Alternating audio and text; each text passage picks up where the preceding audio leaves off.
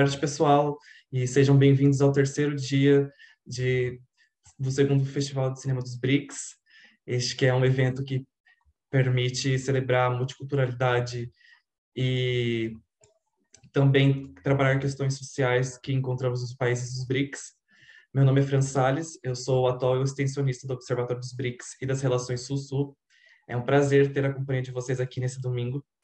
E eu queria dar as boas-vindas e também agradecer mais uma vez o aceite do convite dos nossos debatedores, a Janaína Câmara da Silveira, ela que é jornalista e mestre em economia pela Unicinos.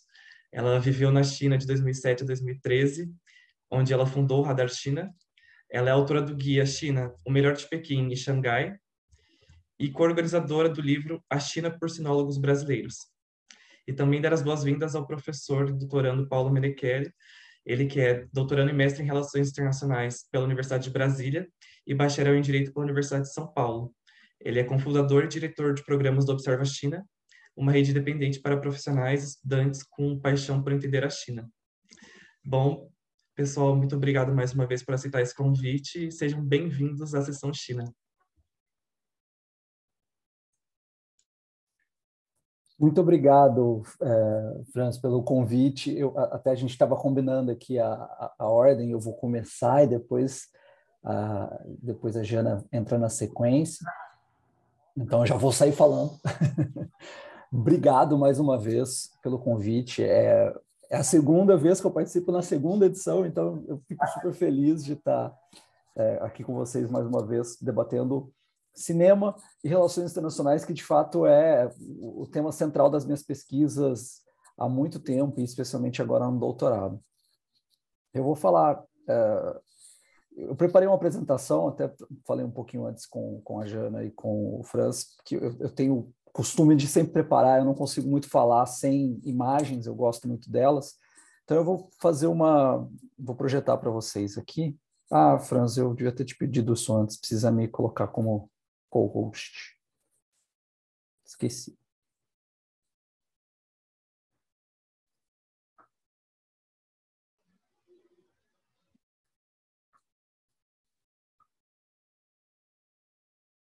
Só um momentinho, Paulo, que eu já coloco você como co-host. Claro.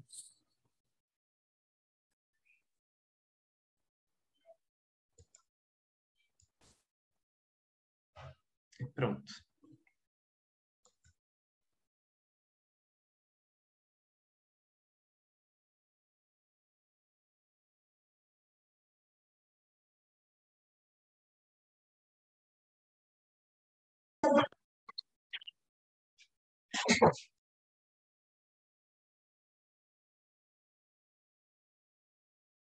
Desculpa, professor, você está mutado.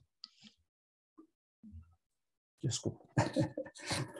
É, eu estava brincando que foi a apresentação mais fácil de preparar da história, porque as imagens são todas incríveis. Assim, eu fiquei um pouco. É... eu, eu, eu, comecei a jogar slide que eu não tinha mais nem o que falar, só para colocar as imagens. São muito maravilhosas.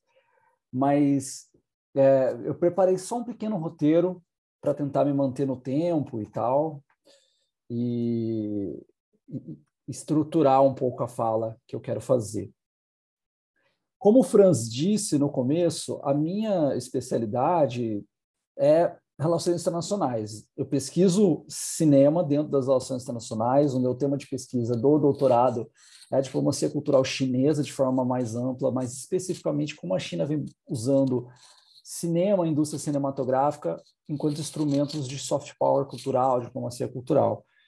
Então, esses, uh, eu analiso cinema sempre dessa perspectiva um pouco mais de, de diplomacia cultural, relações internacionais. Então, eu pensei em jogar esse olhar para cá, analisando sempre a obra, mas tentando entender é, o que isso significa desde essas perspectivas de divulgação da cultura chinesa, de, de, de abertura para né, abrir um novo olhar, né? abrir uma, uma nova janela para jogar um olhar sobre uma cultura diferente que a gente tem menos contato no Brasil, infelizmente, até hoje. Eu estou só procurando, colocando meu, meu timer aqui, e nessas de colocar o timer. Aqui. Então, eu primeiro, o filme é incrível. Eu, eu, eu fico muito feliz do, do da, da, escolha do, do filme que vocês fizeram. Eu não tinha visto ele e durante esse, esse semestre, esses últimos dois semestres eu dei uma disciplina na UNB, na, na graduação de Relações Internacionais, de cinema e relações internacionais. E, e nos dois semestres a turma recomendou muito esse filme, mas eu acabava que esquecia, não via e tudo mais. E aí, por conta do, do convite de vocês, eu fui assistir e fiquei apaixonado pelo filme, vi mais de uma vez. E, e aí eu comecei a pesquisar um pouco essa questão, até a, a, a Jana estava falando um pouco no começo sobre os comentários que ela quer fazer, eu fiquei pensando na, na questão da indústria cultural, o que isso quer dizer.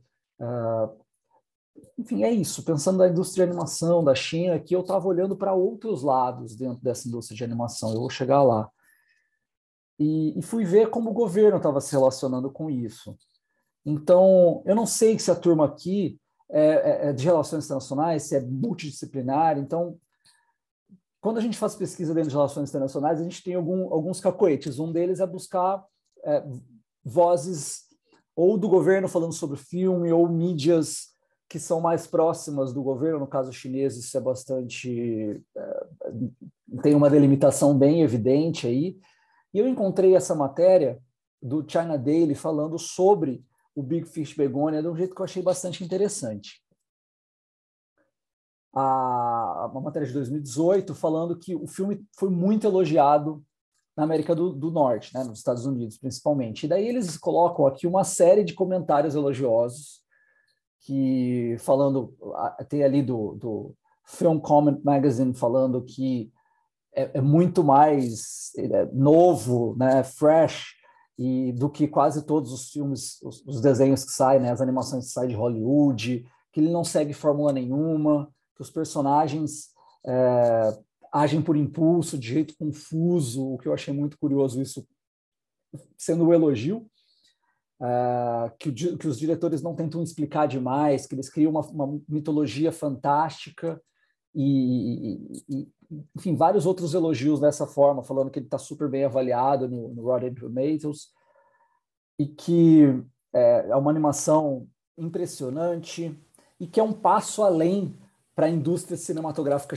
para a indústria de animação chinesa, que ele é encantador de se ver, é, visualmente lindo e que, enfim, tem uma, um, se faz o tempo todo essa é, é difícil não não sentir isso assisti, né, vendo o filme que é essa, essa associação com, com a obra do, do Miyazaki, né, do, do, do, do uh, Ghibli, do, principalmente do Viagem de Chihiro e tudo mais, então se fala muito disso aqui. É, incluindo, eu, eu, achei isso interessante, incluindo uma heroína jovem né, e, e intrépida e uh, uma caracterização culturalmente específica.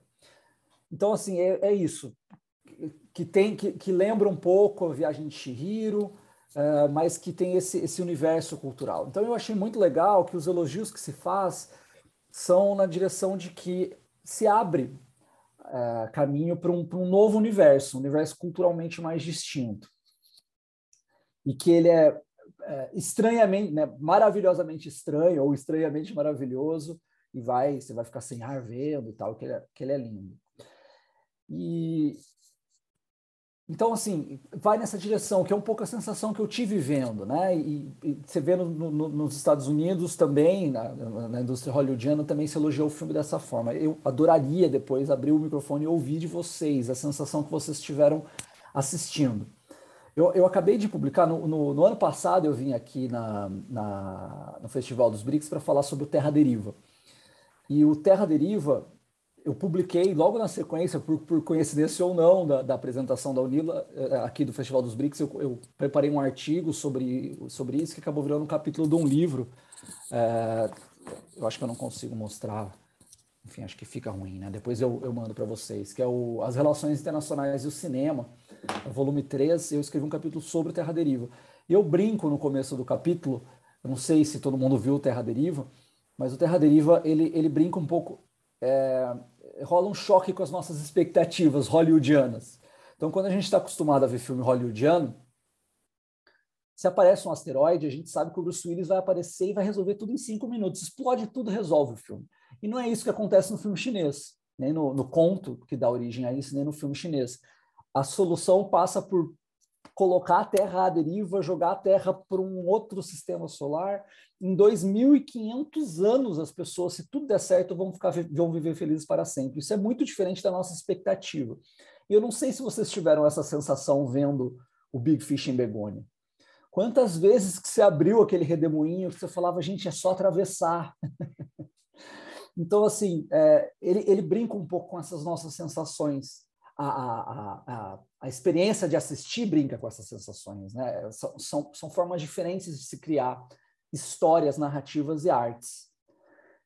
E é legal ver a, a China olhando para os comentários elogiosos disso em Hollywood.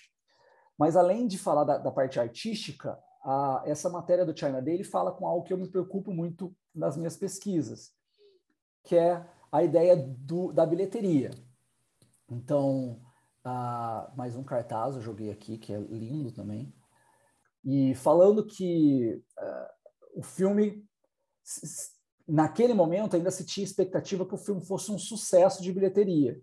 Então, eles falavam que, que no, no, primeiro, no primeiro semestre, no primeiro bimestre de 2018, a, a China passou pela primeira vez a, a, a ser o maior, a ter a maior bilheteria do mundo, com Lobo Guerreiro 2 e com Operação Mar Vermelho na sequência tal. Então, se tinha expectativa que um filme como esse, o Big Fish em Begônia, ficasse aí é, entre o, as maiores bilheterias do mundo, algo semelhante ao que aconteceu com Viagem de Chihiro.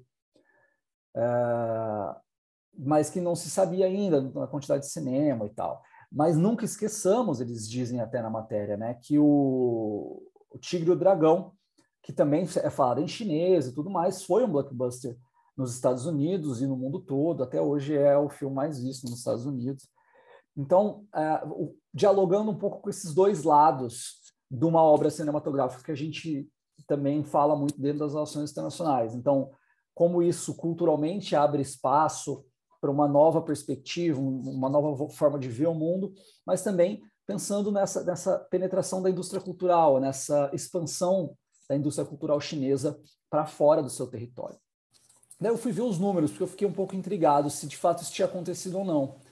E para quem faz pesquisa com, com cinema, uma referência constante é o, é o, Big, uh, o Big, uh, Box Office Mojo, e aí dá para ver aqui a bilheteria dele, né? Ele fez uma bilheteria total de 85 uh, milhões de dólares no mundo. 85,400 mil, uh, 85 milhões, 409 mil dólares no mundo. Só na China ele fez 85 milhões 023 mil. Então vejam que a bilheteria global do filme é muito baixa. É, quase toda a bilheteria dele ainda é na China. Então, de novo, a gente passa nesse momento de entender, de, de começar a tentar entender por que, que a China ainda tem dificuldade de, de exportar suas produções culturais.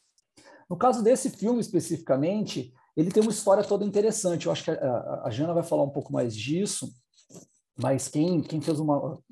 Quem conhece um pouco a história dele, ou fez uma pesquisa, viu que ele demorou 12 anos para ser produzido, teve uma, uma, toda uma batalha por recursos, pleitos no Weibo, é, tipo, é muito interessante a, a, própria trajetória do filme, que em alguns sentidos emula, inclusive, a, a história que a gente vê na tela.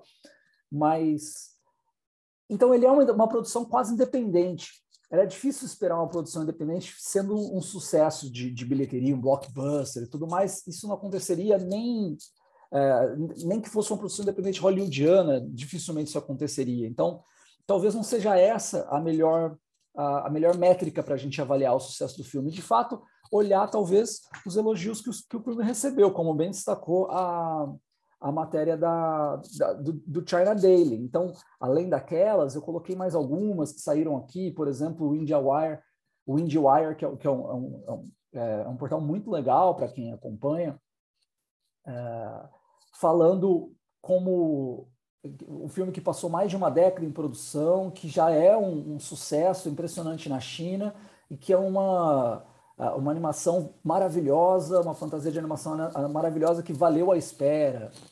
Do lado, uma matéria na Variety também super elogiosa, falando que ela é lindo, maravilhoso, explode a cabeça assistindo e tal, uh, e que ultrapassa qualquer animação antes feita na China, tanto em termos de beleza, é, mesmo que por vezes desafie a interpretação. E, e, no Brasil, inclusive, o filme também recebeu elogios, uma matéria aqui publicada no Intertelas, que, que, que também apoia o, o, festival, foi escrito, publicado originalmente na revista dos Institutos Confúcio, também falando su, super bem do filme, é, comentando um pouco da, da, das histórias envolvidas, a, a, a, um pouco dessa mitologia ou, ou desses, dessas, dessas histórias da China que estão presentes na história contada na animação.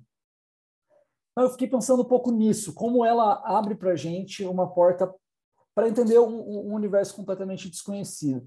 E às vezes, quando a gente tenta analisar isso desde essa perspectiva, mais pensando daí, menos da, da, da obra em si, mas pensando, uh, fazendo análises com produtos culturais, né, com artefatos culturais de, de culturas que a gente conhece menos, a gente às vezes subestima o papel que essa, que essa estranheza ela tem de impactar nossas interpretações. Então, se a gente pegar lá, qualquer animação que, que seja lançada pela Disney, a gente tem instintivamente, porque a gente viu desde que nasceu, todas as referências, todos os backgrounds, tudo do que está acontecendo ali. Precisa muito pouco para a gente entender o que está sendo falado. Ah, aqui é, é, outro papo completamente. A mesma coisa com Viagem de Chihiro, também é, é, são outras referências. Essas referências uh, mitológicas, por exemplo, a gente não tem elas. Então, é, é desafiador para a gente assistir esse tipo de, de, de produção. Dentro da, de, estudos, de estudos de mídia, estudos de cinema, tem, tem um termo para isso, que é, que é a ideia da tradução cultural. A, a dificuldade que a gente tem para alcançar esses, esses conteúdos com os quais a gente não está familiarizado. Tem jeitos de fugir disso. Um, a professora Anne Cocas, por exemplo, que é professora de estudos de mídia da Universidade de Virgínia, tem um livro super interessante chamado Hollywood Made in China, e ela publicou um, um artigo sobre a, a coprodução sino-americana A Grande Muralha. É um filme péssimo, não sei, enfim, tem gente que gosta, mas eu, eu acho muito difícil de ver, porque ele não deu muito certo, mas ela tenta entender a escolha de um filme que é um filme de gênero. Ele é um filme tanto de monstro quanto um filme que se passa meio na Idade Média, estudo na China, na dinastia Song, na muralha da China, mas são referências que a gente tem. A gente entende como funciona um filme de monstro. Se os monstros são alienígenas ou não, se eles estão na China ou não, para a gente é secundário, porque a gente sabe como o monstro se porta, geralmente. É, ele se porta de, de, de forma um pouco irracional e tal. Então a gente já tem essas referências. Assim como a gente também tem as referências meio de idade média, a gente sabe o gênero. Então, isso facilita essa tradução cultural, esse, esse déficit cultural que a gente teria para alcançar a obra, ele é diminuído, isso faz com que seja mais fácil exportar essas obras. Não deu muito certo porque o filme ficou um pouco ruim, talvez até por, por algumas dessas escolhas. Mas aqui não é isso. Aqui se faz uma, anima, uma animação que, que dialoga com coisas que para a gente são muito difíceis, por, vezes, de entender, se a gente tentar entender. Tanto que todas as matérias elogiam a beleza, mas falam que, a, que se desafia a explicação, não é muito fácil de entender e tal. Então, eu, eu, eu, achei esse um ponto bem legal da gente falar. E aí eu trouxe só mais alguns cartazes, porque eu, eu é, é, é foi muito difícil de escolher, é, são todos incríveis.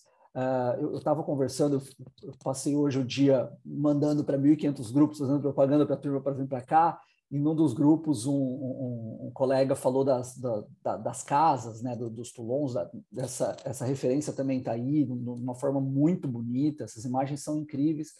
Então, nos abre é, para essas interpretações, algumas referências taoístas. Então, assim, tem muita coisa legal para a gente entrar e, e olhar com mais profundidade para as obras em si. Eu espero que ao longo da, da, da, dessa nossa conversa, até o final dela, a gente consiga falar mais disso. Eu adoraria ouvir vocês. Ah, formas diferentes, inclusive, de representação. A gente pode tentar entender tudo isso. A gente tem a, a estética dos cartazes para a gente também são sempre as mesmas, e aqui a gente tem uma estética diferente. Então, tudo isso nos possibilita ver muita coisa é, enfim, a, abrir outras dimensões de interpretação, de análise, culturas que a gente possa conhecer mais. E aí eu queria só pegar uma lateral aqui e falar disso. Esse não se preocupa com, com, essas, é, com essas dimensões, mas a China tem, como bem apontou aquela matéria do, do, do China dele, uma preocupação de expansão, sim, de, de, de, enfim, dos seus produtos culturais para o exterior, como vários países têm. A China, de longe, não é o único que faz isso. É, é bom reforçar isso, ainda mais nesse momento bizarro que a gente vive de xenofobia. Não é isso que eu estou falando. É, mas de expandir a sua indústria cultural para o mundo, de, de, de, que seus produtos sejam mais vistos, tenham mais bilheteria e tudo mais. Uma das formas pelo, pelas quais ela vem fazendo isso são as coproduções, e uma das bem-sucedidas é, é, é setor, um dos setores bem-sucedidos é o da, das coproduções de animação. Então, a primeira animação coproduzida entre China e Estados Unidos foi lá em 2016, foi Kung Fu Panda 3. Então, o Kung Fu Panda 1 e Kung Fu Panda 2 já tinham sido um sucesso, e na época muitas matérias que falavam sobre o soft power da China, falavam que o soft power da China nunca vai ser bem sucedido, porque a China nunca vai conseguir fazer uma animação como Kung Fu Panda, que é bonitinha, todo mundo gosta. A China foi lá e fez, porque ela foi lá, colocou um monte de dinheiro, entrou como parceira e fez uma animação. O Kung Fu Panda 3 foi coproduzido pela DreamWorks e a DreamWorks, a Oriental DreamWorks foi feita uma joint venture com capital da DreamWorks e capital chinês se criou lá em 2012 para fazer o filme que foi lançado em 2016. A, Dream, a Oriental DreamWorks foi comprada toda por capital chinês e virou a Pearl Studios. E a Pearl Studios e a DreamWorks coproduziram a outra animação em 2019, que é Abominável, que também é super bonitinha, também alcançou um público é, bastante bastante expressivo no exterior e é uma animação com muitas características chinesas, muitos cenários chineses, é, muitas histórias chinesas ali dentro. É, é, então, assim, tem outras, tem várias formas sendo usadas ao mesmo tempo. E o ano passado, retrasado, passado, né, 2020, a gente teve A Caminho da Lua, que inclusive é, concorreu ao Oscar de melhor é, animação, foi a primeira coprodução sino-americana indicada ao Oscar de, de, animação, então mostrando que há um caminho aí a se percorrer.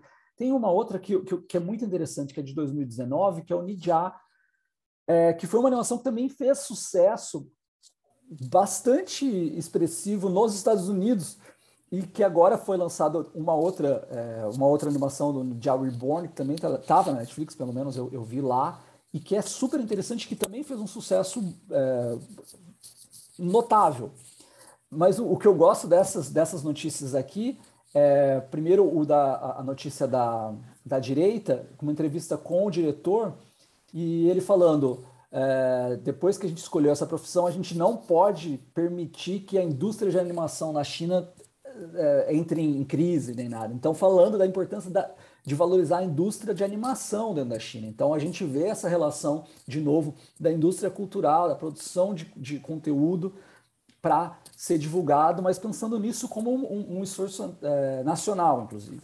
Mas, e eu gosto muito da, da, da, da matéria da esquerda, foi publicada no, no The Conversation, falando sobre é, como a animação chinesa, que já, já, já, já recebeu, né, já tinha uma bilheteria de um bi, é, e como ela pode nos ensinar, é, se ela pode, né, é um questionamento, será que ela pode nos ensinar a criar boas crianças, né, a criar good kids, né, a criar crianças de um jeito bom e tal, falando que, que esse monopólio de ensinar a gente a, a, a, a educar e a criar crianças era da, da Disney. Que loucura, né? Mas que loucura pensar que, que, que, se considera que fosse da Disney, que talvez até, até é, a gente pode fazer é, esse, esse cotejo com dados, é, de toda forma, pensando se, se começa a ter um desafio ao monopólio de ensinar a educar crianças, num filme em que a gente tem uma criança de, diabo, não, uma criança demônio, que é o Nidja. Então, muito, eu acho bem legal começar a pensar essas questões, um desafio da, do, do, da, da, indústria de animação em nível global. E aí, para concluir, é, para quem não acompanha uh, cinema chinês, está aqui por curiosidade, saibam que cada, cada vez mais, primeiro, sigam, tentem descobrir, tem muita coisa boa, muita coisa legal, e cada vez mais isso vai aparecer a, a China tem de fato uma pretensão de se tornar, como, como mostra essa matéria da, da publicada na Variety é, em 2019, que ela tem uma pretensão de se tornar uma potência, uma potência cinematográfica tão forte quanto Hollywood, né, quanto os Estados Unidos, até 2035. Então, cada vez mais a gente vai ver filme chinês, principalmente na Netflix. Ainda antes da, do, do, momento de pandemia, a China já estava nesse processo de, de, ampliação de seus conteúdos nos, uh, enfim, nos streamings como um todo, na Netflix em particular, mas no, no, nas plataformas todas, o que também é, é, um, é, um, é um tema interessante para se estudar, porque a Netflix não está presente na China. Uh, a gente tem muita coisa legal para acontecer, então quem gosta de ficção científica, no ano passado eu vim falar sobre o, o, o Terra Deriva, que é o autor do conto que dá origem ao filme, é o Liu Cixin. O Liu Cixin, ele, ele, ele, a obra mais famosa dele é O Problema dos Três Corpos, que está para ser produzida uma, uma série na Netflix. Os produtores serão os produtores da, da, da, série Game of Thrones, então tá rolando uma super expectativa, tá dando problema nos Estados Unidos, a turma dos os congressistas dos Estados Unidos estão pedindo para a Netflix não fazer, por causa de Xinjiang, uma confusão danada, mas na, há duas ou três semanas saiu um, um, um trailer, vai ter, essa, essa, essa da Netflix, está sendo produzida uma, uma, uma, série também na China de, de live action, né? então filme, né? enfim, pessoas, mas também uma de animação. Então, eu, eu até trouxe o trailerzinho aqui, eu, eu, fico um pouco preocupado com o tempo, mas acho que eu posso. Deixa eu ver o, o quanto, quantos minutos são. Três minutos. Eu acho que eu vou mostrar para vocês, porque eu acho. É, para vocês verem os traços todos. Peraí, que eu preciso colocar o som.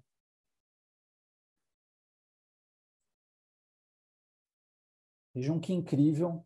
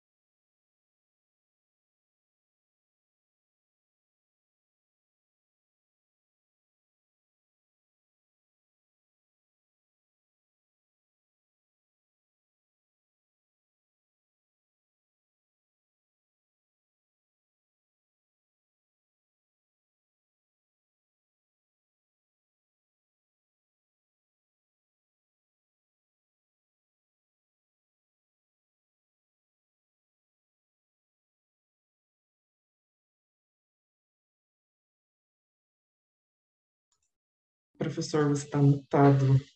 É, a gente não conseguiu ouvir o som do trailer, a gente conseguiu ler os, os, as ah, legendas sério? perfeitamente, mas o som a gente não conseguiu ouvir. Então, se por gentileza puder passar o link depois, eu coloco aqui ah, no chat tá. para o pessoal. Bom, é... Bom, o mais importante era o, o, os traços mesmo, então deu certo. Ah, eu deixei o link aí para vocês, depois vejam quem gostar de, de, de programas Três Corpos.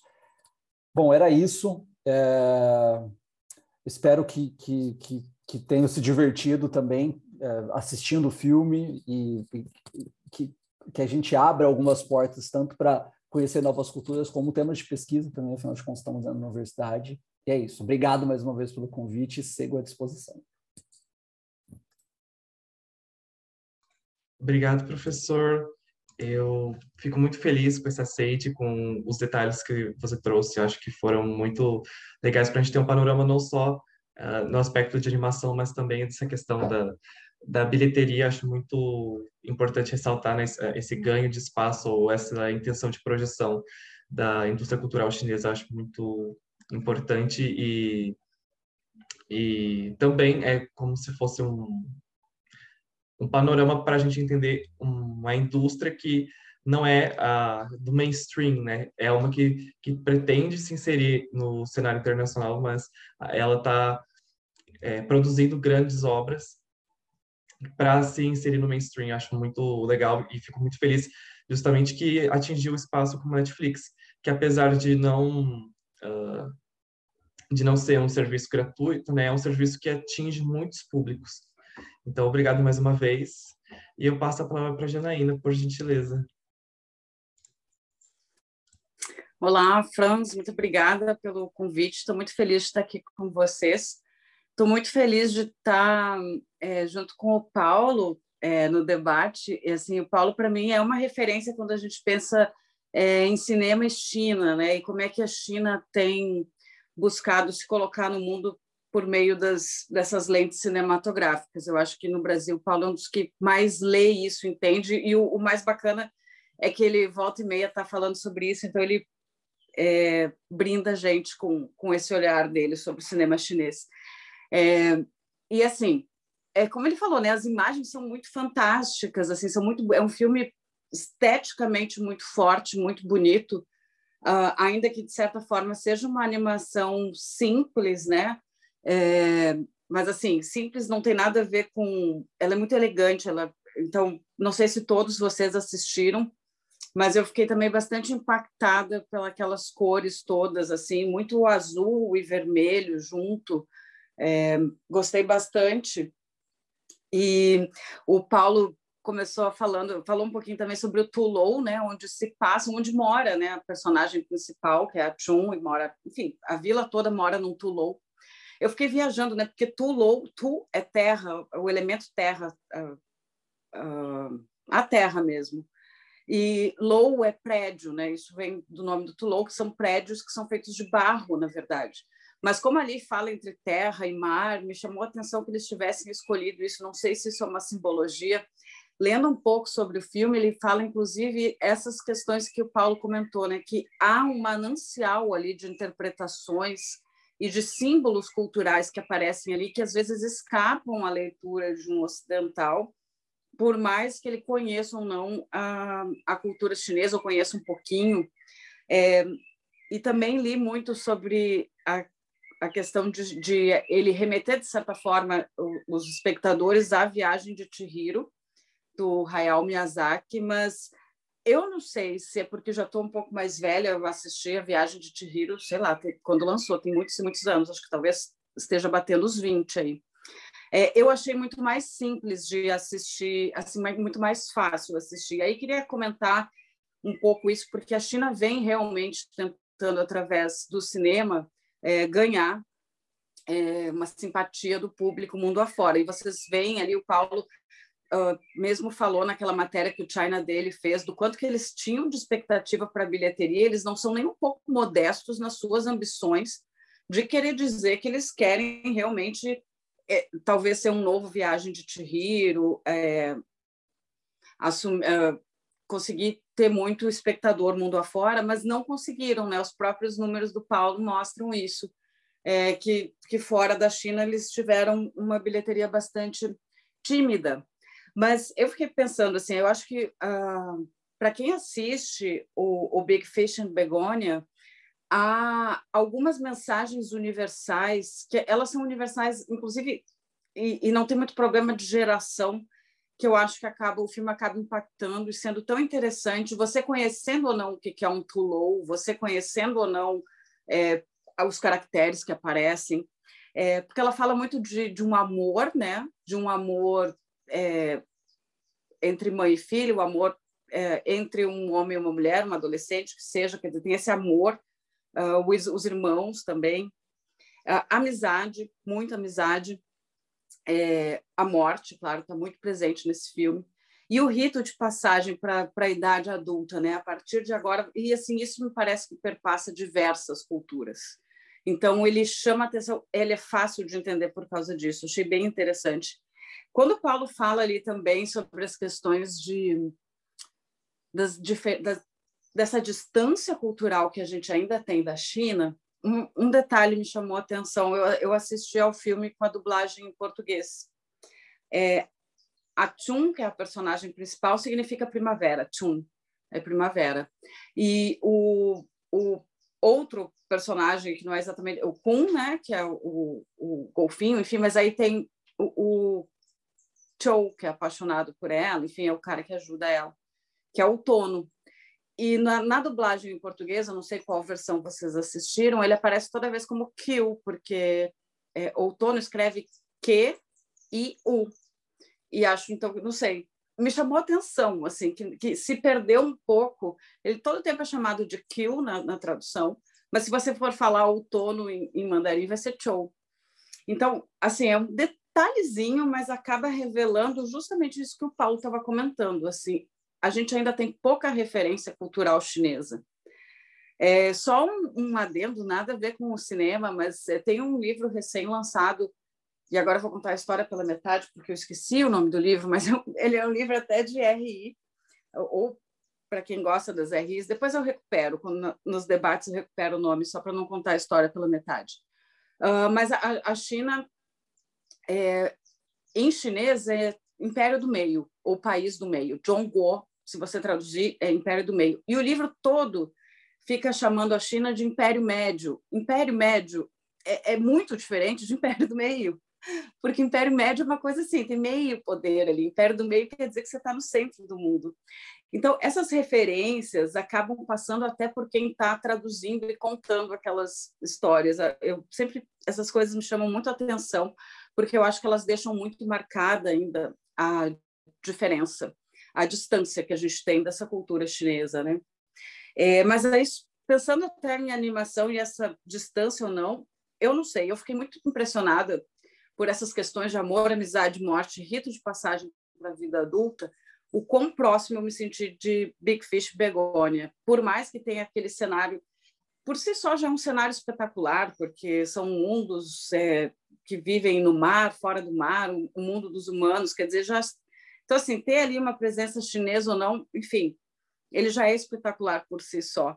Me pareceu uma história muito mais próxima do que é, duas últimas uh, animações que apareceram no Netflix. Uma delas até o Paulo comentou, que é o A Caminho da Lua, que é do ano passado, que entrou em cartaz no Netflix. Nem sei se fala entrar em cartaz, entrou no catálogo, sei lá.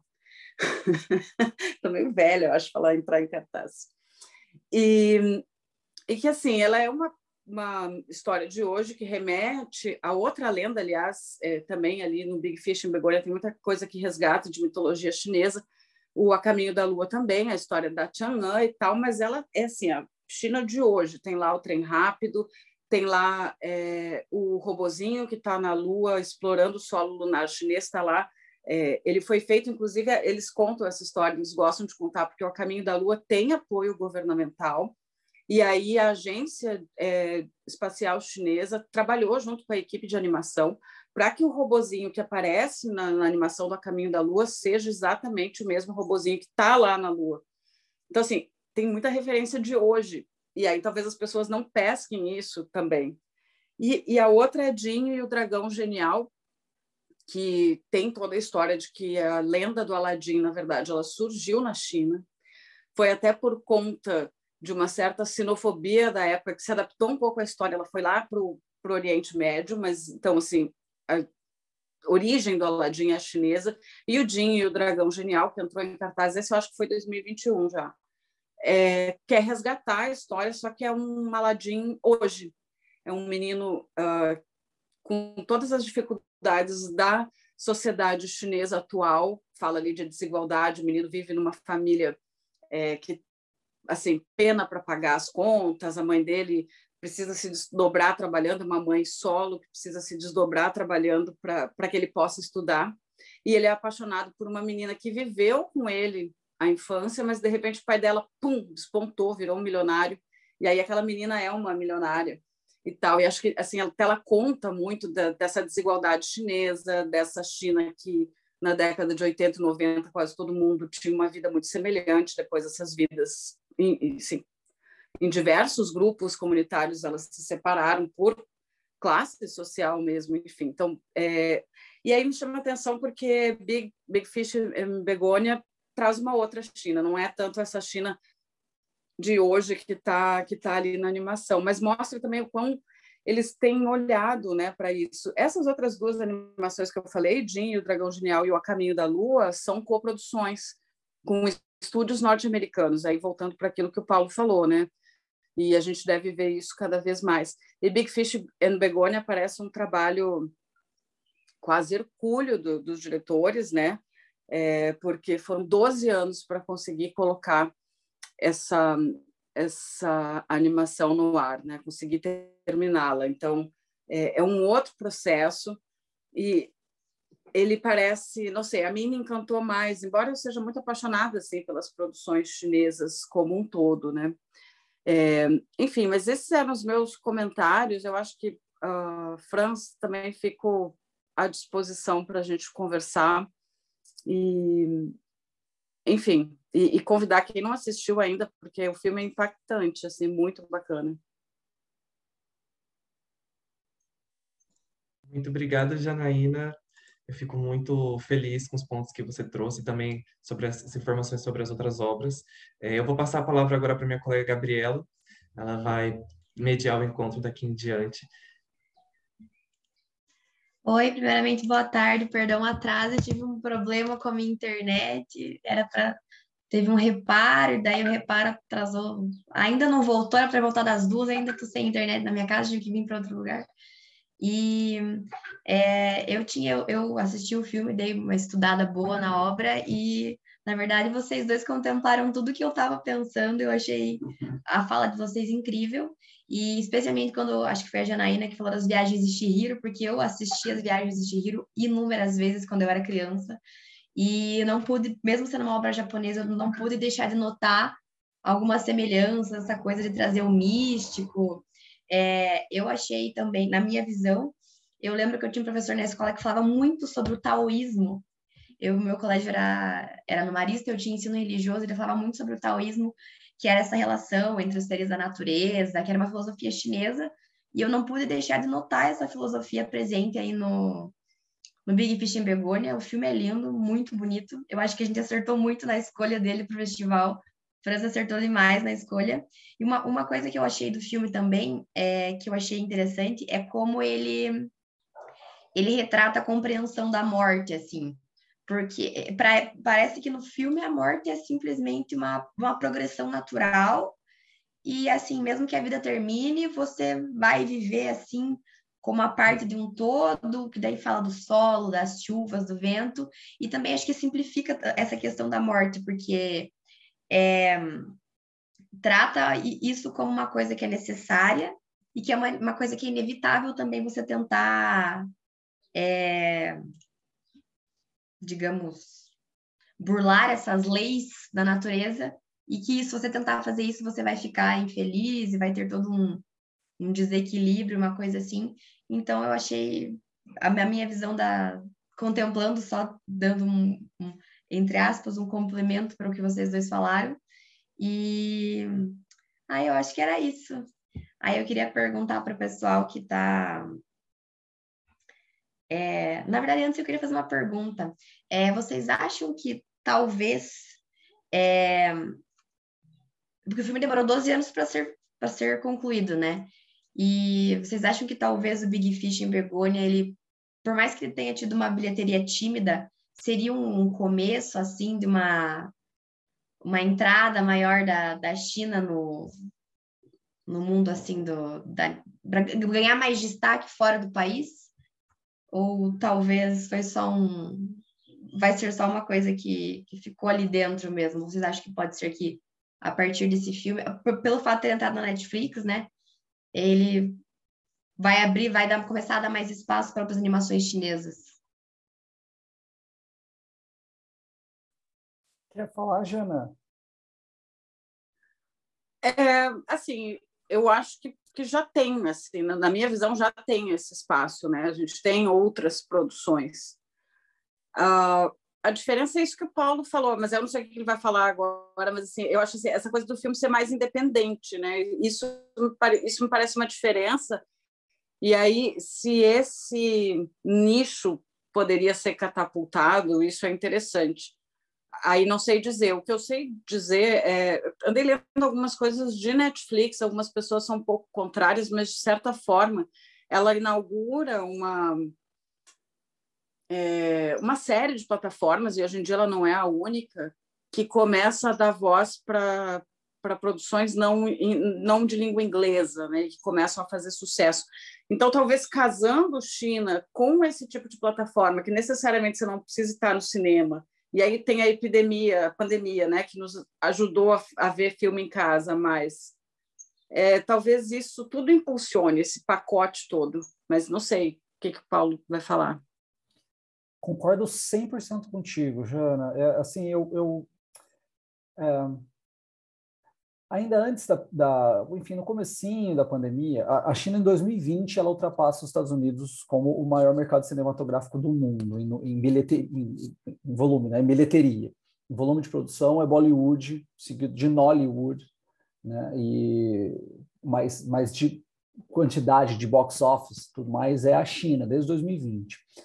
E eu, eu, dei até uma entrevista, acho que foi publicada no Globo, tem, tem falando quando, a, quando a, a, a China se tornou o maior mercado do mundo. E eu falei uma coisa lá que, assim, eu sigo achando que pode ser isso, mas ao mesmo tempo a China faz múltiplas estratégias. A China praticamente ela não precisa da, da bilheteria global. Isso é um ponto muito interessante. Então agora foi lançado o, o lago, né, a Batalha do Lago é, Tianjin, que eu tô maluco para ver, dizem que é incrível. E, e foi o, o, filme mais visto na, no, no, mundo em 2021. É, acabou de passar o, o Lobo Guerreiro 2 como o filme mais visto na história da China. Só na China. então, assim, ele, ninguém viu ele fora da China, porque ele ainda não estreou em lugar nenhum. E, mas ele é isso. Ela basicamente para a bilheteria ela não precisa mais do mercado global ao mesmo tempo, ela tem interesse de expandir o mercado global e, enfim, expandir, eh, expandir a, sua, a sua presença cultural no exterior. Por uma série de motivos que a gente pode falar aqui, mas a importância que se dá ao soft power, diplomacia cultural, a, a uma compreensão de que a cultura também, enfim, tanto objetivos estratégicos aliados a, a poder nacional abrangente, de contar bem as histórias da China, como Xi Jinping gosta de dizer, mas também do, do, do lado eu sou bastante idealista com relação a, a, ao papel da cultura, de um lado de que conhecer mais outras culturas nos possibilita a, a, se aproximar daquele povo, a desarmar tensões, a desarmar desconfianças e aproximar mesmo nações e povos. Então, tem muitas, muitos motivos pelos quais a China busca ainda uma expansão internacional. E eu vejo, sim, não só essa animação, mas uma série de outras. É isso, foi o que bem a Jana mencionou. Falamos aí de é, alguém ali, o, o é, Helmer comentou de várias animações chinesas que estão na Netflix. Eu já não consigo acompanhar mais e eu faço isso, eu uso como desculpa que eu estou estudando, né? Que é para minha tese de doutorado, falando, não, não, estou estudando. Daí eu vou ver filme e série chinesa e eu não consigo acompanhar mais, o que é maravilhoso, né? Então, assim, é, quanto mais melhor culturalmente falando. E a mesma coisa tem acontecido, como bem pontuou, pontuou a, a, a Jana, com outros países também. Então, assim, quem gosta de cinema indiano tem uma infinidade de coisas na Netflix. Quem gosta de cinema sul-coreano ou dos, do, dos K-dramas tem um monte de coisa, o que é maravilhoso.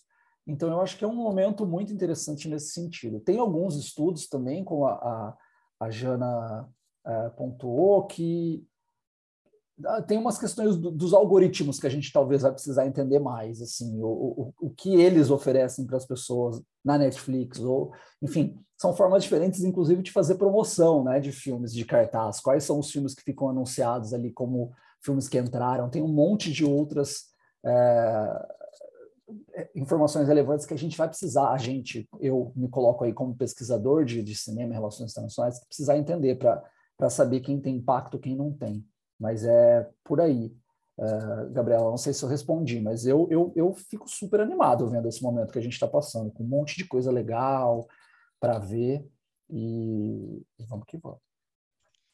Não, acho que foi perfeito e acho que casa muito também com o que os outros é, convidados das outras sessões falaram porque na, na sessão de abertura que a gente teve uma convidada da Rússia, é, teve até um participante que eu não sei se está aqui, ele está aqui, o Adelmo, que ele falou que durante a pandemia é, ele começou a ter muito mais contato com o cinema russo e é, por conta, né, que a gente ficou um tempo no ócio e tudo mais, e várias pessoas deram esse tipo de comentário durante as outras sessões também.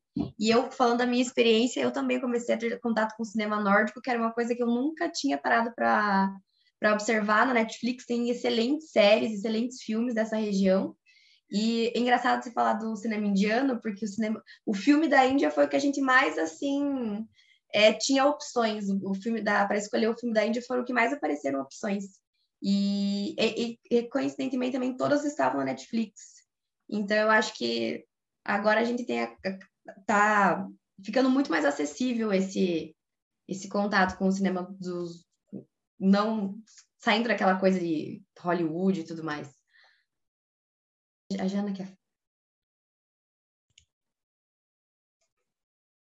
Eu, eu levantei a mão rapidinho que eu. É... Pode falar, fica à vontade. Eu, eu, eu, me lembrei de uma coisa, eu tinha até colocado na apresentação, mas por causa do, do tempo eu não falei, mas eu acho que eu fico falando sempre, toda, desde a minha primeira pesquisa sobre diplomacia cultural, eu sempre falo dessa possibilidade de aproximar pessoas que a cultura tem. Aconteceu uma, uma um, uma coisa muito interessante com esse filme. Eu, eu fui convidado há, há, há uns meses para falar numa semana de China, que semana da China que o pessoal da uma universidade de Brasília organizou e me colocar, eu, era eu e um diplomata da embaixada da China chamada chamado Wang Jie, é, Wang Jie e ele e era para falar sobre o sistema político chinês, um tema tenso. Naquela noite foi a noite que teve atentado terrorista na embaixada, no consulado da China no Rio de Janeiro. Então assim, temas tensos. Eu estava super nervoso porque sistema político chinês, é, enfim, o, o, o, diplomata era incrível. Eu não sei se você conhece ele, já fala português assim perfeito e um cara super legal. E eu fiquei conheço é maravilhoso, assim. E aí eu divulguei nas, na, na, nas redes sociais o. Mas o cara, diplomata, super sério, né? É, enfim, perfil é, oficial ali dele, né? Aí eu divulguei os, os eventos, né? Esses eventos aqui que acontecer. Ele me mandou um vídeo que eu quero mostrar para vocês. Ah, acho que eu tô sem conseguir projetar de novo. É, de dois minutos, tá? Eu acho que talvez você só precise é, compartilhar o som também. Eu acho que talvez era isso que tinha dado Sim, algum eu, problema eu, na, na transição passada. Foi erro, sem querer. Tem que clicar Não, aqui embaixo e, e clicar share. Desculpa, vamos ver se deu certo.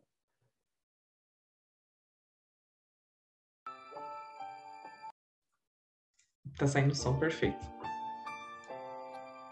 É ele, é o diplomata chinês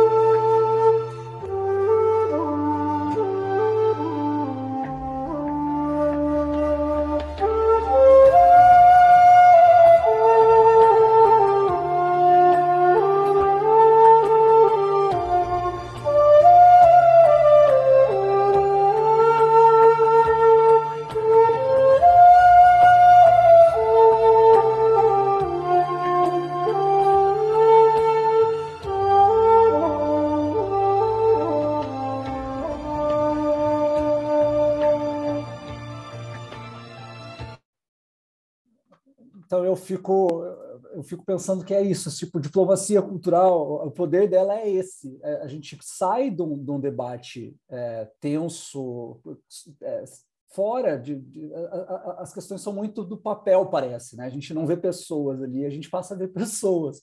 Então é, é ele é, tocando a música tema do, do Big Fish e Begone.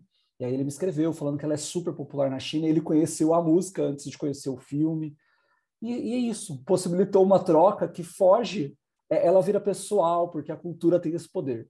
Então, é, desculpa o, o, lado idealista, mas eu não sei, eu acredito muito nisso de verdade. Eu acho que para quem é, é, é pesquisador e pesquisadora, esse é um ponto importante que a gente tem que sempre levar em consideração quando a gente fala de cultura dentro de, de ciência política, dentro de relações internacionais, que ela humaniza o debate, ela, ela, ela torna ele de carne e osso, e golfinhos e, e água. Eu acho que você está coberto de razão, inclusive, pelo menos na minha turma, essa questão da diplomacia cultural é um tema que vai ser bem trabalhado agora. É, tem uma professora nossa que instigou bastante a gente nessa questão de diplomacia cultural, é a Tereza, não sei se vocês conhecem, a Tereza Spire, e vão sair alguns trabalhos bem interessantes nessa área também. E aí, agora eu queria perguntar para o pessoal que está assistindo se alguém tem alguma pergunta, se quer, pode ficar à vontade para ligar o microfone ou para mandar no chat, como vocês se sentirem mais à vontade.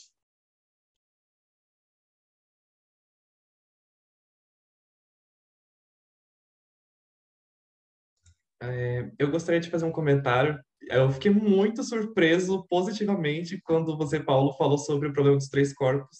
É um livro que eu li esse ano, eu particularmente adorei. é, inclusive, ele foi o, o, o primeiro livro que, que a gente estreou o programa Prós dos BRICS, que é um programa de literatura do Observatório dos BRICS, que é uma parceria entre é, nós do Observatório, um professor da Universidade Estadual de Londrina, o professor Dr. Luiz Carlos Simon. E eu achei muito engraçado porque não era meu plano de falar sobre esse projeto em nenhuma das sessões, mas todas as sessões algum autor foi citado e me deu esse gancho de falar do projeto. E o problema dos três corpos, incrível, né? Assim, eu, quando li o texto, o livro, né, eu fiquei simplesmente assim preso pelo livro. Acho que ele, o Cecílio ele tem uma capacidade de, de escrita assim super uh, surpreendente. Você fica muito uh, atento aos detalhes e são tantos detalhes e você quer saber e te, ele tem toda a teoria por trás do que ele está falando ali. Eu acho muito legal e eu espero de verdade que, que sim se torne a possibilidade de se tornar essa mega produção né, pelos produtores uh, estadunidenses, mas uh, eu fiquei surpreso também com essa animação uh, propriamente chinesa. Eu achei muito legal os traços, os detalhes e espero ver em breve, poder ver em breve. Para quem não, não para quem pesquisa, estuda a China, a, a turma da Xumian, que é uma, uma, uma rede também a, o radar, enfim, quem, quem, pesquisa tem que seguir, o radar China tem que seguir a Xumian, a, a turma da Xumiel tem o Clube do Livro, uh, da, e, eles, e a turma está debatendo, enfim, todo mês tem um debate, e debateram o primeiro livro da trilogia, e aí a ideia era debater só o primeiro, mas a turma, enfim, como é que você vai falar só do primeiro? Ele é, é, tipo, é muito maravilhoso. Aí rolou todo um, uma votação e tal, e aí a turma já colocou, os, é, aí no, no, no, no, mês passado a gente discutiu o segundo volume, e agora eu acho que em janeiro ou fevereiro vai ser o, o, o Fim da Morte, que, que é sozinho, incrível também. Tudo. Então, eu recomendo é, dar uma olhada nos, nos perfis da Xumian e, e participar. O, o, Clube do Livro é, é maravilhoso, é uma turma muito legal que vem lendo literatura chinesa e tal, e agora para discutir o problema dos três corpos. Eu andei escrevendo algumas coisas, vou colocar no chat também. Sou super, super fã. Reli inteiro agora, eu fui, eu fui ler só o primeiro para participar do coisa, acabei relendo. Reler uma trilogia, gente. Você acha que a pessoa tem tempo? Mas, mas é, é, não consegue parar, né? Muito bom, Franz. É legal que você gosta também. Agora, falando do Clube do Livro da Chumien, eu acho que eles já leram Viver, se não me engano, estou confusa agora se já, já, né? Viver é que é To Live, se você botar junto com o nome do, do diretor, John Imou, ele você acha uma cópia bem ruinzinha no, no YouTube, para quem não assistiu esse filme. Aí não tem nada a ver com animação, né? Uh, com legenda em inglês, é, mas tem que botar, porque To Live vai aparecer muita coisa. É, depois eu escrevo aqui é, direitinho. Mas é, é, um outro filme fantástico e que vem de. E esse não tem nada a ver com ficção, nem com, nem com animação. Ele, ele tenta resgatar a história é, da transição ali entre a Revolução Cultural e o final dela na China. Aliás, a Revolução Maoísta, antes da Revolução Cultural, aí passa pela Cultural. Então, conta assim, episódios bem marcantes dos primeiros anos da República Popular da China. É, e para mim, não sei, Paulo, o que, que, você acha, mas é, é um belo exemplo de um bom livro que resultou num bom filme, porque às vezes é um pouco descasado isso, né? Os, os filmes não conseguem ser tão bons quanto os, quanto os livros e tal. Eu gosto das duas das duas é, versões, né? A original e o livro, mas o filme é muito bom também. Ótima lembrança, é, Jana. O, eu não tinha lido o livro, eu só tinha visto o filme do, do Jang Mo, eu li para o Clube do Livro. Achei incrível, assim. Enfim, tem que tá, estar tá bem psicologicamente, porque é, vai acontecendo muita coisa ali. Mas essas histórias da revolução cultural, que é muito legal, que de uma forma ou de outra se relaciona com o problema dos três corpos, que começa, dentro, começa na revolução cultural, tem tudo a ver com isso também. É, uma, é, toda, uma, é, é, é, é toda uma narrativa muito relevante para a China, assim, até hoje, né? E, mas, é, mas é incrível o, o livro e a obra do, do Zhang Yimou. E eu acho legal falar essas coisas para quem gosta de, de produção chinesa. No, no, no, ano passado vocês escolheram o, o, Terra Deriva, eu adoro, eu vou dar uma palestra agora na, na FURG, Jana, lá em São Vitória do Palmar, e, e, vou, e, a, e, a, a, professora me pediu para selecionar alguns filmes. E aí eu selecionei o Terra Deriva e o Lobo Guerreiro, porque eu quero falar mais de diplomacia cultural, então, assim, eu acho que tipo, o, essas novas produções são muito importantes, mas é bom lembrar que tem todas essas gerações. Então, a professora, por exemplo, a professora Cecília Mello, da, da, da USP, do, do, cinema da USP, ela deu algumas masterclass agora abertas, você consegue achar tudo na internet. Ela foi no Café Filosófico, filosófico para falar sobre as gerações do cinema chinês.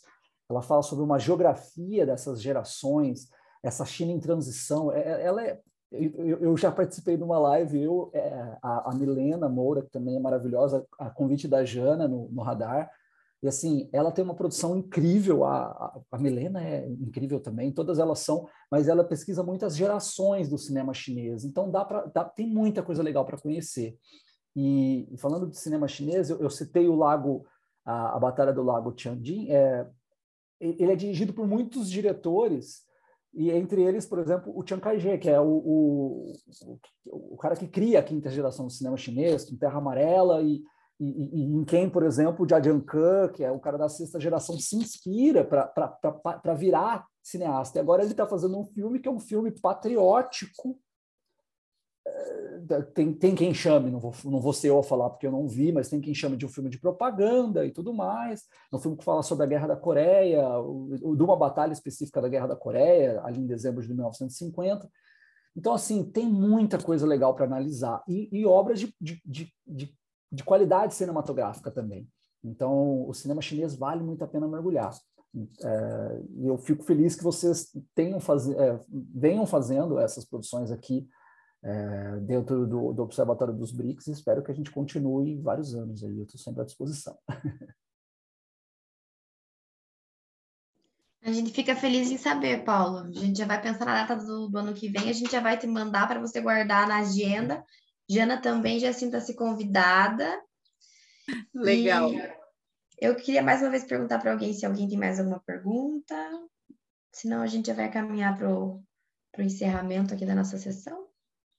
Alguém quer falar alguma coisa? A Delmo, que sempre fala várias coisas interessantes em todas as sessões.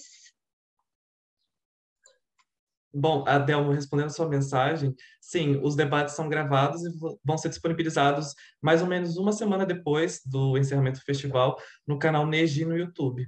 É, e se for possível também subir no canal do Spotify em formato de podcast, acho que também é um formato legal, né? As pessoas não têm tempo de ver o vídeo, elas podem, podem ouvindo indo para o trabalho ou fazendo outras tarefas, enfim.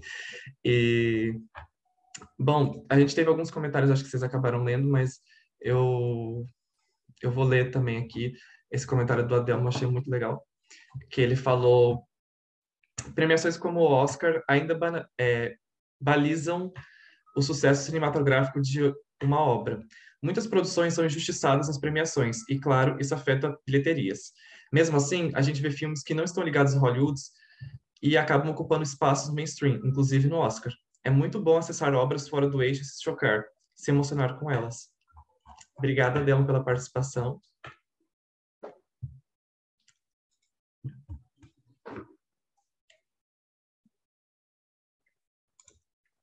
Eu confesso também que fiquei muito surpreso com esse clube do livro. Eu quero saber, inclusive, como faz parte, porque eu adorei a ideia.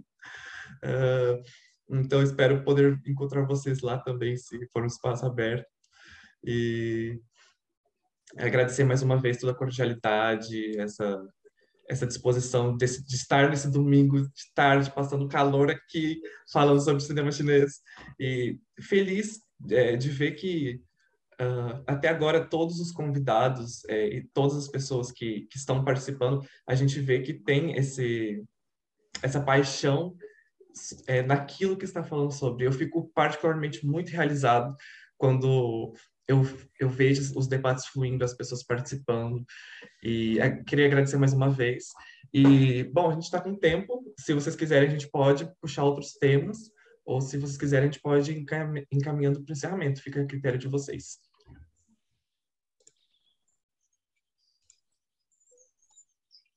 Eu estou jogando um monte de link, gente. Eu estou lotando os links aí, aproveitando. Porque, enfim, a gente faz muita coisa.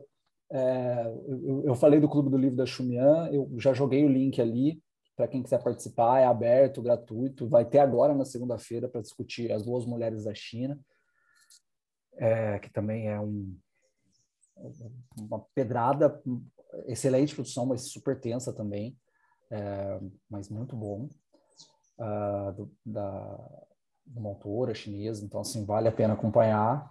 É, eu também coloquei o link da, do, do Twitter da, da, da, do Radar China, então vale a pena seguir, o, a, a Jana está fazendo muita coisa legal, e também vou colocar aqui o da Observa China, é, a gente faz eventos. Hoje foi, ontem foi ontem, né? Sábado foi o último evento do ano. A gente fez, recebeu a, a Júlia Dias Leite e a Mariana Albuquerque da, do SEBRE para falar sobre think tanks e o papel do think tanks na, na, na relação Brasil e China. A gente faz eventos todos os sábados, gratuitos, abertos também. Para a turma da graduação, a gente emite certificado, é só participar lá, é só se inscrever no nosso site. E para o ano que vem a gente tem com vários projetos, vai ter clube de cinema, então a gente vai fazer, estamos pensando aí para fazer um, alguns debates envolvendo cinema também. Vou mandar sempre, o Franz está lá com a gente no, no, nosso, no nosso WhatsApp, sempre divulgando as coisas também. Então sigam a gente e é isso. É, o que precisar, estamos aí. Também eu, eu posso deixar meus contatos, as minhas redes, eu uso elas basicamente para divulgar China, cinema, diplomacia cultural, soft power, então é isso. E calor. Calor. Eu lembrei do, do Oscar, lembrei da, da Chloe Zhao, né, que, que foi eleita a diretora, enfim, esse ano com Nomadland, que tudo bem, uh, ela não é um filme que trata de China, mas enfim, tem aí uma coisa asiática, com essa história, né, da centralidade do Oscar, mas enfim, ganhou uma vitrine. E aí por essas questões do mundo, ela não ganhou vitrine dentro de casa, né? Há cerca de 10 anos ela fez alguns comentários que o governo chinês não gostou acerca da China e os próprios parte dos internautas chineses. A infosfera chinesa é sempre assim um, um termômetro do que, que é bacana, o que, que não é bacana falar.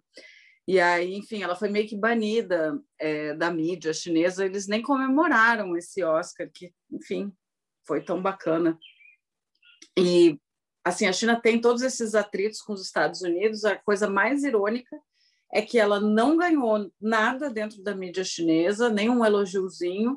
E o filme dela é extremamente crítico às questões né, dos Estados Unidos é, sobre desigualdades e tal. Quer dizer, não seria até interessante, talvez, para a China, enfim. Mas esse era só meu comentário. Quando a Adelmo falou de Oscar, eu lembrei da Chloe Zhao.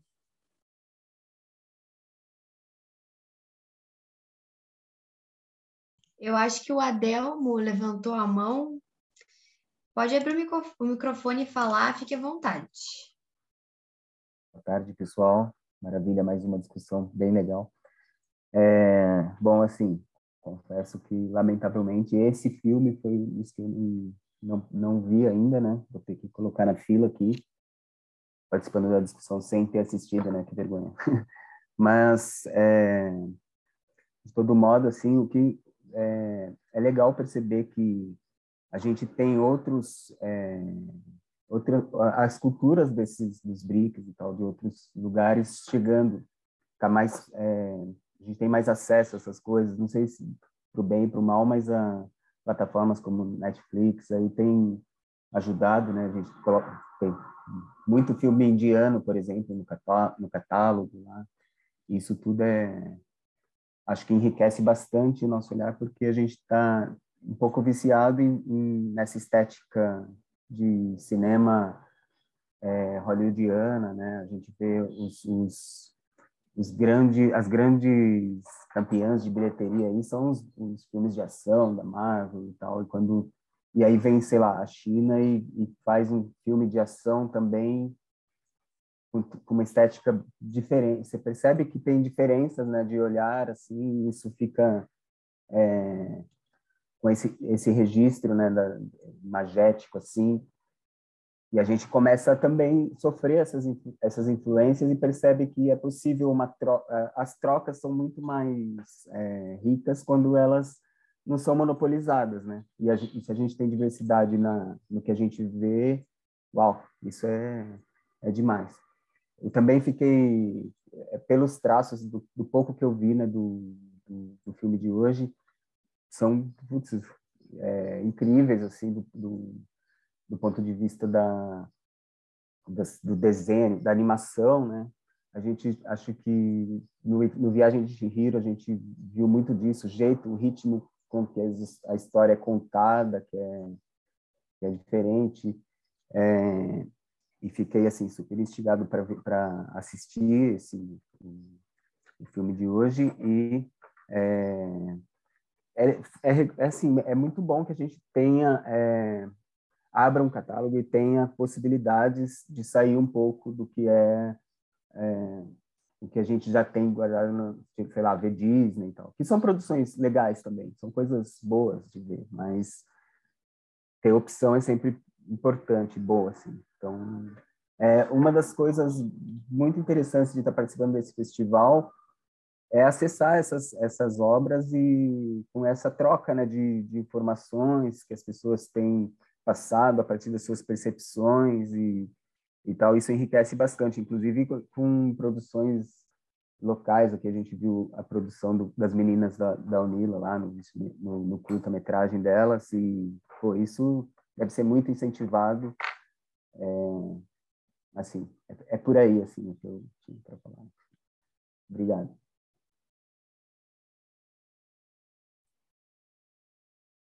Eu, eu, eu, eu, eu, queria aproveitar a, a fala da Delmo, que eu, que eu, acho é bem por aí, Adelmo, que eu, eu penso nisso também. Eu estava até procurando aqui, que eu tinha deixado abertinho uma, um dado, só que, enfim, eu abri tanta janela que sumiu. É, dá para encontrar na, no site da, da Ancine, eles fazem um, um relatório anual das bilheterias, tal. É super, é super super bem feito, enfim, ainda os antigos, enfim, vai saber como vai ser, né? Mas dá para ver, por exemplo, eu estava com um dado que eu apresentei numa, numa palestra esses dias, do ano de 2009, a bilheteria do cinema do ano 2009, 2019, né, que é o último ano de cinema funcionando, antes de pandemia e tal. Dos dez filmes mais vistos, dois são brasileiros. Os outros oito são de Hollywood. Então, assim, a gente está começando a falar de uma diversificação e, e, mesmo, mas se levantar esses dados mesmo na, na, na Netflix, você vai ver que a, a, audiência ainda é é muito difícil conseguir esses dados na Netflix. Esse é um problema para fazer pesquisa. A gente vai precisar melhorar isso de alguma forma, mas é, é muito difícil conseguir esse, essa, essa, essa bilheteria, esse acesso, né? Mas de cinema, que a gente ainda tem os dados de bilheteria, ainda é muito dominado. Se você colocar os 20 primeiros, acho que não entra nenhum que não seja brasileiro e norte-americano. enfim, quando entra é com, com parcerias com, com, cinemas europeus e tal, no máximo. Assim. Então, a gente ainda está falando de um momento que precisa de muita diversidade.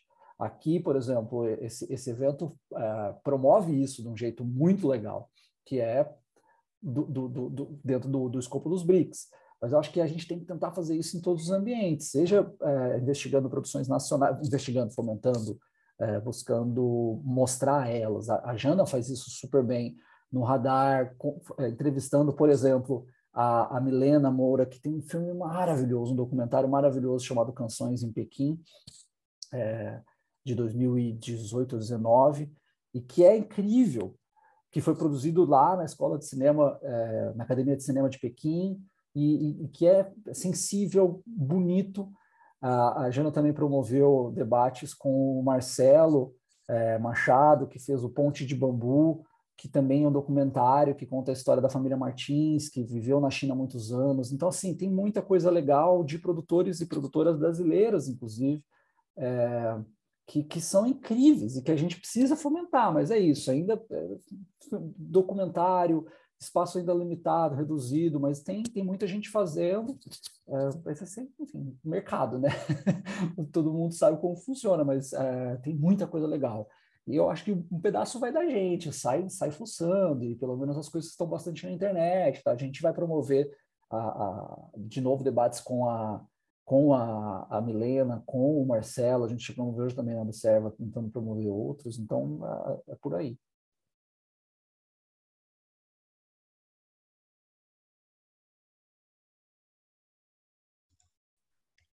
Eu ah, Diga, então. Não, é só é, essa coisa né, que eu deixei passar batido, mas a questão da bilheteria que vocês levantaram, achei muito foda, porque, é, assim, os filmes, eles, é, até certo ponto, caminham sem é, o aspecto comercial e tal, por aquela... O pessoal da, da, daqui que produz cinema independente fala, né, cinema de guerrilha e tal, mas esse financiamento, tudo isso é uma questão que é super importante e o filme ser reconhecido também, né? Ele alcançar um público que, ser, que, que o filme ser visto é, é muito importante, né? E assim, é, como que vocês veem assim o, o tipo de, de financiamento do, no, do cinema na, na China e no para essa porque a gente percebe que tem grandes produções é, chinesas que conseguem esticar um filme sei lá por 12 anos de feitura, difícil pra caramba colocar um, um, um, filme no ar. E qual é o tipo de retorno? Tipo, é, não ter alcançado uma bilheteria é, que seja condizente com uma produção dessas, assim, é uma decepção e isso inibe é, a, a o financiamento de, de novos filmes ou a indústria chinesa assim ela tem é, tem uma solidez e entra nesse nessa disputa assim de, de grandes produções e que, va, que faça com que sua indústria cinematográfica é, se expanda né permaneça e mostre mostre seu a sua cultura do, do jeito mais livre assim sei lá sem, sem, qual é o aspecto comercial na, na da indústria chinesa assim uma pergunta aí, não sei, para a Jana, para o Paulo especialmente, mas para geral. Que aí, Jana, que eu estou falando. Jana, desculpa, como... Jana, Janaína, né? Não, como, como não Jana, pode chamar de Jana. Vai lá, que tá. eu estou falando. Eu tenho alguns assim, insights sobre isso, que eu, eu acho um pouco antes da bilheteria ainda vem as questões de o que pode e o que não pode falar nas produções. E, e isso acaba provocando é, até um tipo de autocensura por parte de alguns realizadores e outros que sabem que não vão entrar dentro da China ou fizeram tudo certinho. O Paulo falou muito isso num debate que a gente eh, promoveu em 2020, que é esse que estava a Cecília e a Milena, é, que a produção vai indo até o final, o governo está dando toda a sinalização de que está tudo bem, e aí entra alguma coisa ali pode ser na montagem do filme, eles já aprovaram o roteiro, porque tem isso, a China você precisa aprovar para passar. É, então, eu acho que essa questão de sensível do aval do governo para que o filme possa entrar em cartaz acaba sendo mais preponderante do que necessariamente questões comerciais, apesar de a China ter, sim, micos é, comerciais. É, o, a própria expectativa dela que ela tinha com Big Fish e Begonia, que depois não se cumpre no exterior, dá conta de que eles ainda não sabem equalizar muito bem qual obra vai fazer sucesso ou não. Então, mas eles têm dinheiro disponível, é uma política de governo. Paulo falou muito isso antes. Assim, a China quer se promover como soft power. O cinema é uma ferramenta importante. Eu acho que a questão comercial é a de menos. A não ser claro para os realizadores independentes, esse sim, porque e aí assim é, eles não vão conseguir nem captar recurso, porque talvez sabe quem vai querer colocar recurso numa obra que já sabe que o governo vai olhar de cara torta. E acho que uma coisa também que, que vale a gente pontuar aqui é que nos últimos anos é, o atual é, governo ele, ele é de 2013, quando o presidente Xi Jinping chegou ao poder, e ele deve se manter pelos próximos cinco anos, cinco anos pelo menos. Então, é, próximo mandato começa em 2023, vai até 28. É, Começou em 2013, mas se apertou um pouquinho mais. Tem ali, as pessoas estão com mais medo para entender o que pode e o que não pode falar. No jornal, na TV e tal. Então, assim, essa linha do que, que é interessante ser discutido ou não está mais difícil de a gente entender. Imagino que isso na, na, na, cabeça dos produtores, dos realizadores de filmes, e, enfim, quaisquer que sejam obras de arte, seja mais complicado. O Viver, que eu falei, é, que foi feito pelo John Imou, ele ele foi barrado na China. Depois o Zhang Yimou faz filmes que são considerados nacionalistas e aí ele é reabilitado de certa forma pelo governo, acaba sendo até o diretor artístico da Olimpíada, da abertura da Olimpíada de Pequim, que foi falado no mundo inteiro. Quer dizer, tem, a gente não entende muito bem, né? Então é, o, o, Paulo estava falando agora do Terra Amarela, né? O Chiang Kai-shek que agora dirigiu um outro filme que também é considerado propaganda. Eu não sei se ele chegou em algum momento a cair meio em desgraça, não tenho referência mais. Mas é, é isso, é uma corda tênue, o que pode, o que não pode. Tem, tem um outro diretor que é o é, Jankan, que, a, que a Cecília estuda muito, é a principal especialista no Brasil e uma das principais no mundo sobre ele. É, ele volta e meia, assim, tem obra que pode, obra que não pode, não passa na China. Só que a Delmo, e aí só para encerrar, até para passar para o Paulo, tem um circuito paralelo dentro da China, viu? Não é que as obras não andem de jeito nenhum. A gente pode chamar ele um circuito pirata, digamos, porque ele não está na, na coisa oficial, mas as pessoas acabam acessando as obras. Isso é muito interessante. E, e eu sou muito é, apaixonada pela China e sou apaixonada por como aquela sociedade se move. Eu acho que a gente não pode achar que a China assim só tem um super governo, super protetor que diz pode, não pode, todo mundo aceita ou não aceita. Tem outras, é, é muita nuance ali. E, e, as obras que às vezes não recebem a estampa de aprovada pelo governo, sejam elas literárias ou cinematográficas ou quaisquer outras, muitas vezes elas conseguem andar é, de outros jeitos. Eu me lembro de, de artistas plásticos que são o Gauss Brothers, os irmãos Gau, que têm obras extremamente contrárias ao governo comunista e eles têm o mal como referência, mas vão viajando pelos sucessores. O estúdio deles é fechado dentro de um complexo de arte em Pequim, mas eles têm um café e aí você vai lá e conversa e os caras abrem a porta para quem quiser ver. E meio que todo mundo deve saber que você chega lá e pede para ver, entendeu?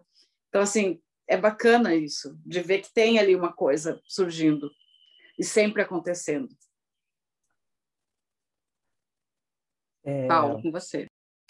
Eu, eu, eu, eu, eu, aprendi muito, assim, eu comecei a, a, a, a pesquisar o cinema da China em 2015, quando eu fui trabalhar como consultor no Ministério da Cultura do Brasil, a, enfim, do finado Ministério da Cultura, o, o, então ministro da Cultura tinha sido convidado uma viagem para a China para assinar alguns documentos e eu fiquei responsável, uma das pessoas responsáveis por fazer um, uma pesquisa sobre as possibilidades de cooperação na área cultural entre Brasil e China.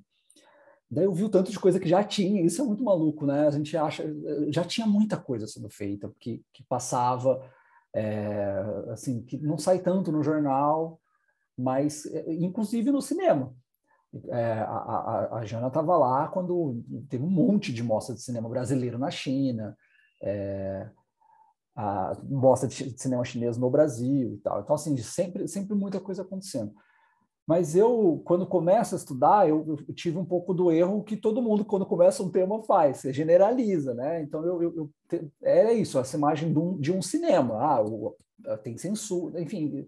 Depois você começa a, a, pesquisar mais e conversar com pessoas que têm muita vivência, inclusive na China, por exemplo, a, a própria Jana, a, a, a Cecília, a Milena, o Ale Amazônia, por exemplo, que também tem uma atuação no, é, muitos anos vivendo na China, tal, e você vê que, como em todo país, são muitos os cinemas, não há um cinema chinês. Então, é, é, foi o que, que a Jana disse: tem um cinema é, comercial, ele precisa, esse cinema comercial, ele precisa de muito investimento e ele precisa, ele vai ser, precisar ser exibido em grandes cinemas. Então, ele não tem como ser produzido à revelia do governo, né? a, ou, ou, a margem, né? ou, ou enfim com independência, ou o que quer que seja.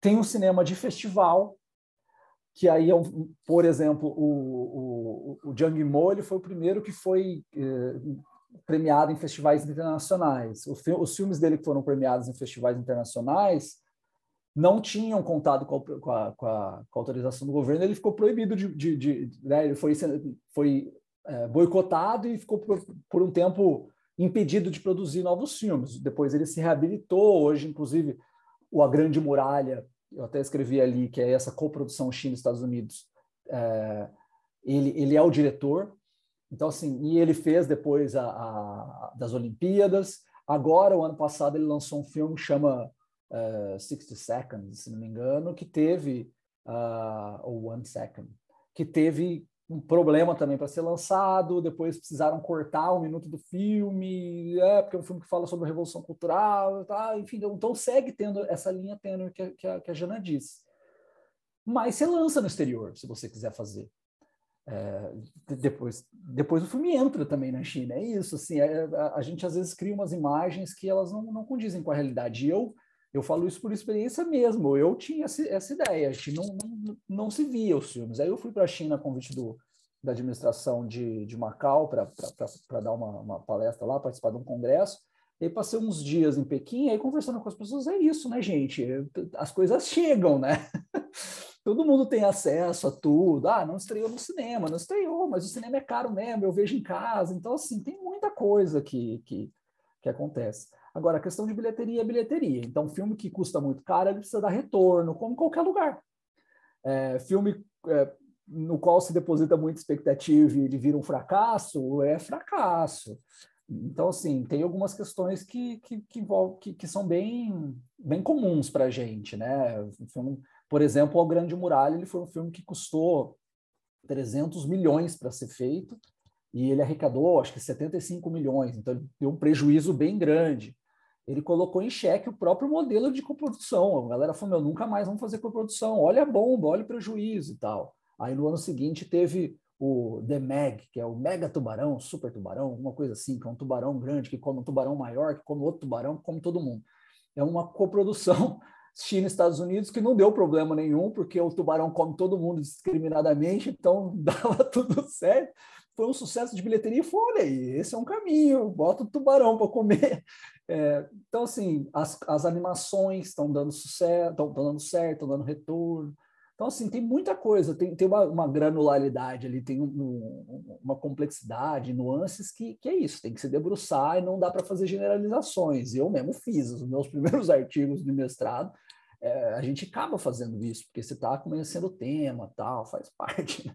Mas é, é, é, importante seguir isso como tudo, né? A mesma coisa do cinema brasileiro. A gente está vivendo num momento em que atrasaram o lançamento do Marighella por mais de um ano, é, cortaram, acabaram com, com fundo, né, o fundo do setor de audiovisual, enfim, a gente está vivendo isso aqui também, e ao mesmo tempo está uma porrada de filme sendo feito, então, sei lá, é, é, é bem complexo, como tudo que vale a pena estudar.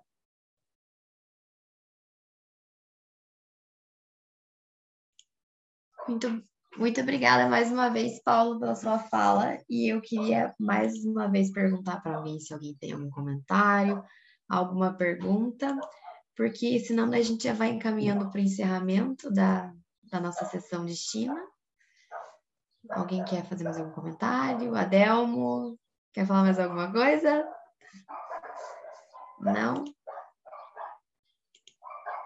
Gente, então, primeiramente, eu queria muito, muito, muito agradecer ao Paulo e a Jana por terem topado estar aqui com a gente hoje, nesse domingo, igual o Franz falou, aqui com a gente passando calor. É, e por trazer esse debate tão rico, esse debate que é, que é denso, mas foi uma maneira muito fácil, muito, muito clara para todo mundo. Eu confesso que, para mim, eu entrei agora no Observatório dos BRICS, então estou cada dia mais aprendendo um pouco sobre, sobre todos os países. A minha área de estudo é o Oriente Médio e agora que eu que me aventurei nessa com o professor Fábio, então eu tô, para mim foi muito produtivo. Eu, eu ainda não tenho essa, essa gama de conhecimento literário, audiovisual que o Franz tem, mas para mim, particularmente, muito produtivo. Então, eu queria muito, muito agradecer vocês e já queria deixar. Serão convidados para o próximo ano. A gente já vai debater essa data, vamos mandar para vocês não colocarem nada na agenda de vocês. E é isso, gente. Muito, muito, muito obrigada. E eu queria também deixar aberto o convite que agora, às seis horas, a gente vai ter nossa última sessão, que é a sessão da África do Sul, que vai ser debatido um filme que também que também está disponível na Netflix, que se chama O Menino que Lia Cartas. E é, pedi para o Franz jogar o link aqui, caso alguém queira participar. E eu acho que é isso. Professor Fábio, quer falar alguma coisa? Mais algum comentário? Alguma coisa assim? Ou a gente pode encerrar? Não, da minha parte, só agradecer, né? Novamente pedir desculpa que eu não liguei as câmeras, mas eu tô com os dois filhinhos pequenos aqui e é uma bagunça, não tem problema, mas eu me senti muito satisfeito. Não era um gênero que eu estava tão acostumado a ver, então eu realmente é, parabenizo aos monitores, aos bolsistas que decidiram os filmes com muita autonomia e realmente fizeram um trabalho maravilhoso. E essa semana está sendo mais uma prova que um dos elementos mais fundamentais dos BRICS é a integração cultural. Então, tomara que venham mais eventos como esses, e simplesmente eu agradeço de coração ao Paulo, a Janaína, que deram uma excelente aula para nós.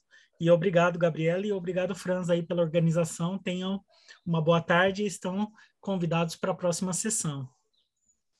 Obrigada, professor. E aí, o Franz jogou ali no, no chat o link da próxima sessão, então estão todos convidados. E mais uma vez, muito, muito obrigada, Paulo. Muito obrigada, Jana. Um excelente final de domingo para vocês. E é isso, gente. Muito obrigada por todo mundo que participou. E até o nosso próximo encontro. Tomara que seja presencial da próxima vez, né? Tchau, pessoal. Obrigado. Tchau, tchau, pessoal. Obrigado. Estamos em contato e as redes do observatório estão ah, à disposição de vocês sempre que quiserem divulgar algo. Obrigado. Tchau, tchau, gente. Obrigada. Bom domingo.